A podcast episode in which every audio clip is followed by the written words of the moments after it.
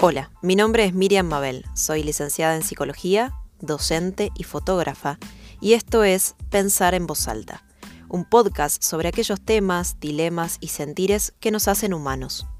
Una invitación a conversar juntos, juntas, a la distancia.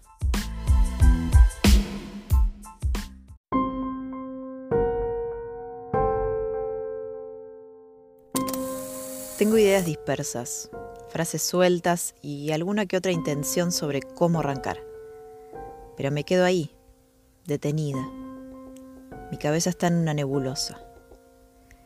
Después de un rato con desazón, recuerdo una canción. Siento una tremenda topadora haciendo la vertical encima de este corazón. Y no puedo respirar. Y tengo 40.000 de fiebre. Y me duele la ciudad y tengo un arpón entre los dientes. Siento que me llenan la cara de dedos, la penumbra del deseo y las ampollas de este adiós. Líneas mezcladas de un minuto antes de dejar de quererte, de Iván Noble. En una mesa, a la izquierda de donde estoy sentada, hay un libro pequeño de diseño artesanal. Se llama Cuerpo. ¿Cuánto es capaz de guardar un cuerpo? ¿Cuánta presión soporta hasta que se rompe? Se pregunta en él Mariana Carballo. Vuelvo a la canción y a las líneas que logré tironear de mi cabeza. Que no se pierda el impulso, pienso. Este texto, el de la canción, encuentra a ese cuerpo que avisa, anticipa lo que se viene. No hay control posible. ¿Cómo se hace para ponerle un freno al cuerpo? En este caso, a ese cuerpo que duele e intenta prevenir el desamor. Todo sucede un minuto antes de dejar de quererte. Recuerdo la prematuración biológica a la que hace referencia el psicoanalista francés Lacan cuando habla de la constitución yoica, ese yo al que tanto hacemos referencia en nuestra cotidianeidad. Yo soy así, yo tengo estos valores, yo pienso esto, yo, yo, yo. Lacan hace uso del estadio del espejo para conceptualizar la constitución del yo, parte de un fenómeno que ya había sido observado por sus contemporáneos, una experiencia que se presenta habitualmente en los niños de entre 6 y 18 meses cuando se confrontan con su imagen en el espejo. El psicoanalista hará una lectura novedosa del narcisismo freudiano a partir de este fenómeno, la transformación producida en el sujeto cuando asume una imagen.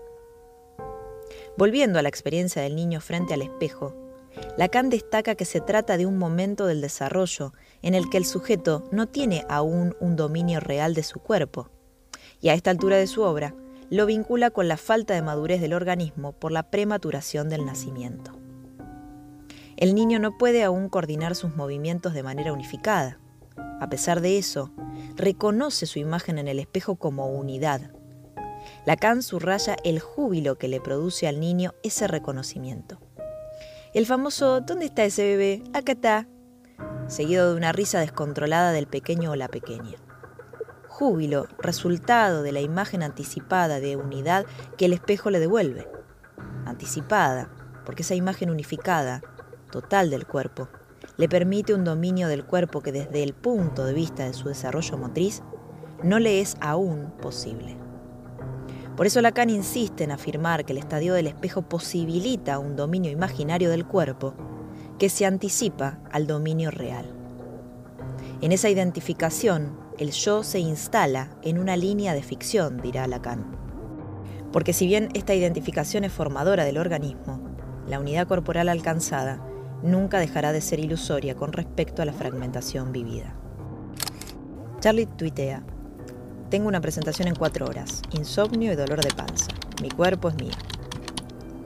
Pienso, qué loco tener un cuerpo, ¿no? ¿Se puede evitar el cuerpo? No hay posibilidad de hacer devoluciones. Este cuerpo me trae problemas, tome, lléveselo. Cuando duele, cuando está enfermo, no hay botón de pausa. Tener un cuerpo, ser un cuerpo. A esto le falta cuerpo, ponerle el cuerpo.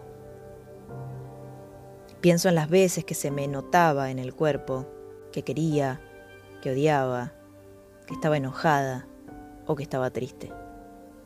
Mi cuerpo me delataba. Amiga planea vacaciones y cuando llega al lugar, su cuerpo la sorprende. Me dice, mi cuerpo y sus procesos anticipándose a mi deseo. Pienso, va, recuerdo, algo que leí de Agueda Baila.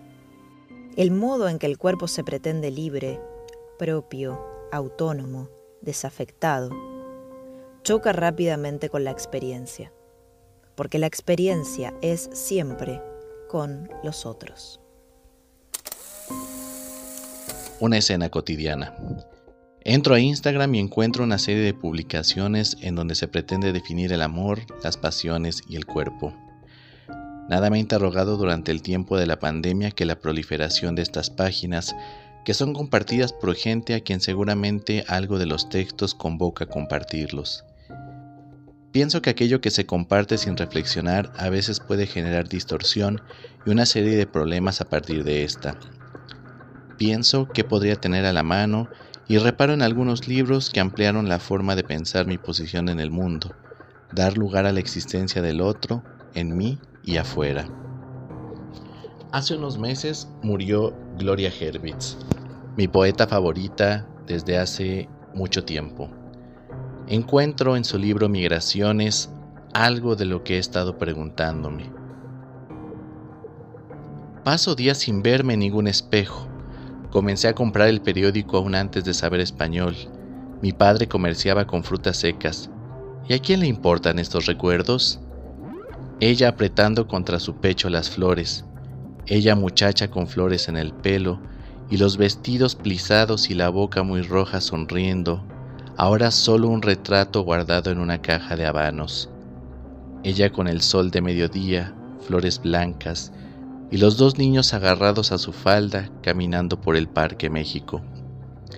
Ella que no sabía decir Kaddish, despidiéndose en una estación de tren que después fue bombardeada, despidiéndose de padres y hermanos a quienes nunca más volvería a ver.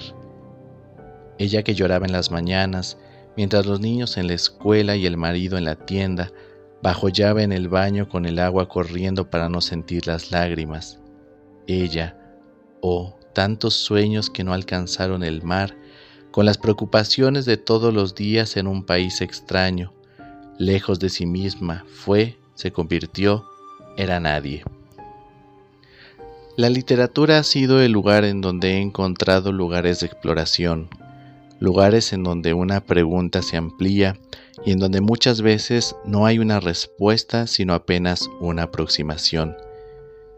Pienso en las posibilidades que tiene de darnos no una serie de certezas, sino de posibilidades y la potencia que radica cuando uno piensa en la posibilidad.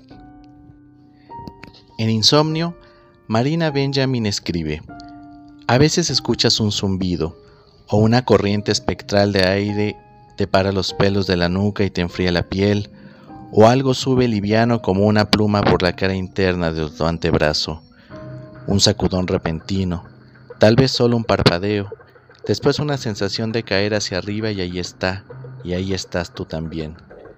Si insistimos en definir algo en los términos de aquello que anula, ¿cómo podremos reconocer la esencia de lo que se ha perdido cuando finalmente aparezca?